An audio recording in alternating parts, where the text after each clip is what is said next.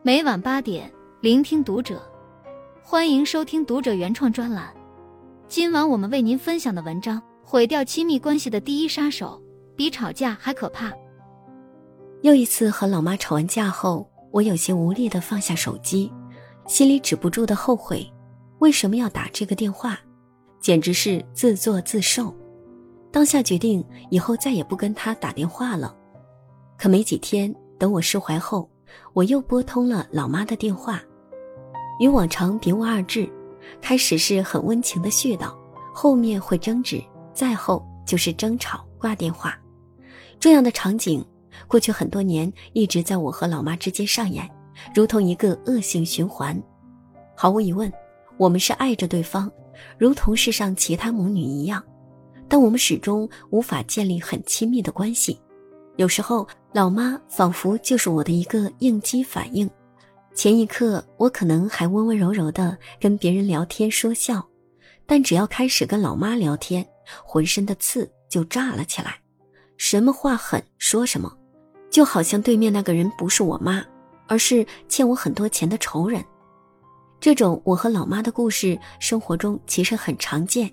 情侣、爱人之间更是司空见惯。那些躺在一张床上相对无言的夫妻，那些三天一小吵、五天一大吵的夫妻，那些活成室友的夫妻，面对无力的婚姻，他们可能会说：“那是没遇到对的人。”那是不是换个人就好了？有人也这么去做了，却可悲的发现，新的感情也陷入了相同的境地。如同被嫌弃的松子的一生，女主松子的命运，一直在寻找爱，却一直被爱辜负。《亲密关系》这本书就是教我们如何建立良性的亲密关系，包括怎么把幸福的开关握在自己手中，怎么在亲密关系中治愈自己。在作者克里斯多夫看来，大多数亲密关系中，我们需要的不是完美的恋人。而是更好的自己。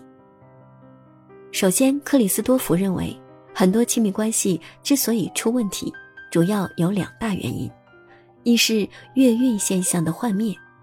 书中，克里斯多福说，感情，这里主要指爱情，有四个阶段：绚丽、幻灭、内省、启示。所谓的绚丽，就是月晕现象。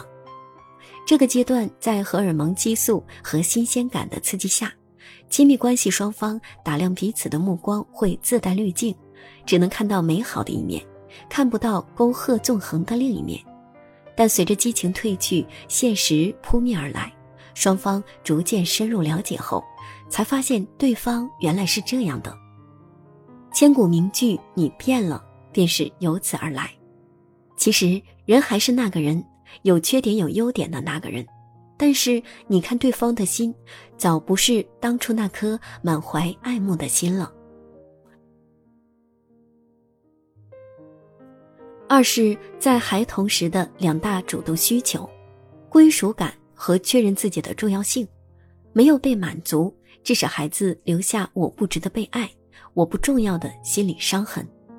这些伤痕，用俗话说就是缺爱，缺爱也可以说是。毁掉亲密关系的第一杀手，它不会随着长大而自愈，而是一直如影随形，出现在我们生活的方方面面。寻找伴侣时，缺爱的人会试图寻找一个特殊的人，这个人要无条件的爱自己，接受自己，即使自己有错，也一直支持自己。但就像人们常说的那样，越是缺爱的人，越是得不到爱。被嫌弃的松子的一生中的松子就是最好的例子。他从小缺少父爱，长大后的他周旋在形形色色的男人之间，希望找到一个人能代替父亲，来填补上他缺少的那份爱，但却总是落空。和伴侣相处时，缺爱的人会格外在意对方对自己的重视，一旦察觉自己没被特殊对待。旧日的伤痛便如同情景再现一样浮现在脑海里，于是产生“我不值得被爱，我不重要”的系列心理活动。有心理学家甚至提出，部分孩子做坏事、叛逆，跟父母反着来，也是因为归属感和确认自己重要性的需求没有被满足。当然，孩子并不是享受被父母责骂，而是在被父母责骂的时候，他们才能确认自己是被重视的。这就是所谓的偏差行为。珍尼尔森博士在他的书《正面教育》中也说，当需求没被满足时，他就会觉得沮丧，这会导致他们做出某种偏差行为。在这一点上，无论成人还是孩子都是一样的。需要注意的是，偏差行为大多是无意识的，你根本没有察觉，可已经在做了。那平时在处理亲密关系时，可以对照看看自己有没有以下几种心理活动，如果有，那就需要警觉了。《亲密关系》一书中提到了四种偏差行为：一、引起注意，看我，看我，看看我。去年大火的美剧《致命女人》里的家庭主妇贝斯，在意识到丈夫出轨后，首先做的不是破口大骂，而是费尽心思买新裙子、做美甲，花心思打扮自己。她做这一切的目的，不过是想引起丈夫的注意，挽回失败的婚姻。这种方法短期内可能会有效，时间长了，伴侣还是会厌烦。而且，当他察觉到这种行为背后的期望所带来的压力时，更是会逃避。二、权力斗争。首先，权力斗争的本质是试图控制对方的行为，改造对方，让对方符合自己的期待。在亲密关系当中，这种情况是最常见的。父母想改变孩子，妻子想改变丈夫。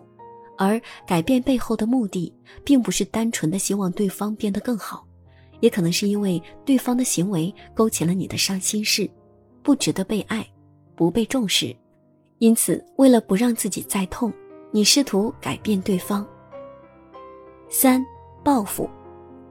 估计你也没想到，你对着爱的人口出恶言时，其实暗藏着报复的心理。克里斯多福认为，报复。其实是转移注意力，自己本来因为被戳到伤疤很痛，但看到别人跟自己一样痛，心里就会舒服一点。问题是，伤害亲近的人只会在你的痛苦上又添一层痛苦，根本无法解决问题。四，自我放逐，反正我一点也不重要。期望得不到满足，沮丧、气馁感与日俱增。认为自己无论怎样努力，也不能让周遭的人达到你的期望，那么自己就干脆选择放弃，在情感上疏远没有满足你需求的人，避免心碎。这个是我最常做的事情了。每次跟我妈吵完架，我想的都是再也不主动联系她了，这样我就不会这么痛了。可远离爱的人，也就与幸福无缘了。那面对亲密关系中出现的问题，我们该如何做呢？克里斯多福觉得最重要的是端正心态。一方面，当亲密关系中出现问题时，不要逃避。克里斯多福认为，亲密关系是我们第二次机会。当我们重新认识真正内在的自己，发现过去留下的伤痕，然后治愈自己。另一方面，你须得清楚地认识到，造成当下这种局面的。并不绝对是眼前人和眼前事。你应当跳出当前的战局，以旁观者的心态去探寻自己的内心，看看到底是什么原因让自己衍生出了这种情绪。如果是因为月运现象的幻灭，这反而是一件好事，教你认清现实，知道一个人一件事的优点缺点，从来都是捆绑销售。你不可能只挑走好的。留下坏的，如果是因为孩童时期留下的缺爱的心理伤痕，请首先告诉自己一句：你的存在就是价值。这是《被讨厌的勇气》里的话，点击蓝字可以查看。不是当别人目光聚焦在你身上时，你才有价值，而是你的存在本身就是价值。别人爱与不爱都没有关系，你一直都是值得的。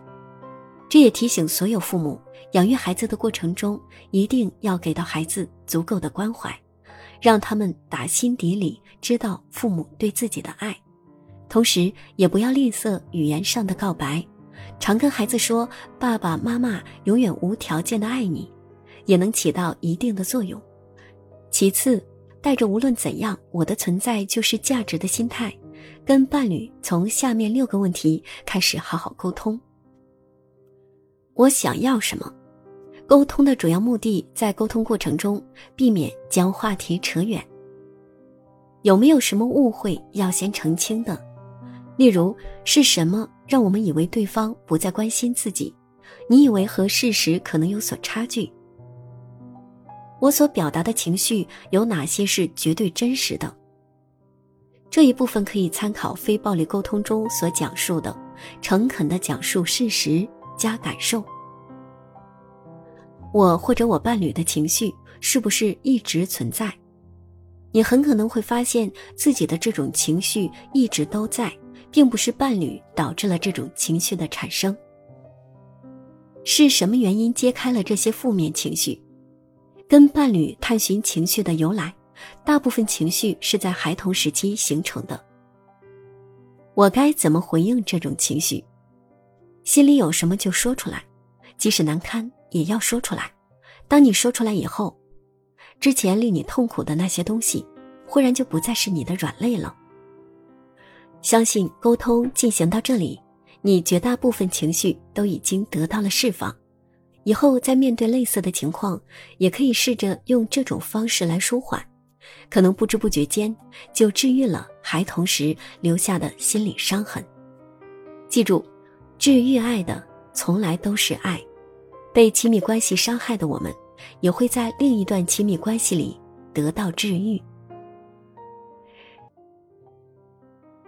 关注读者，感恩遇见。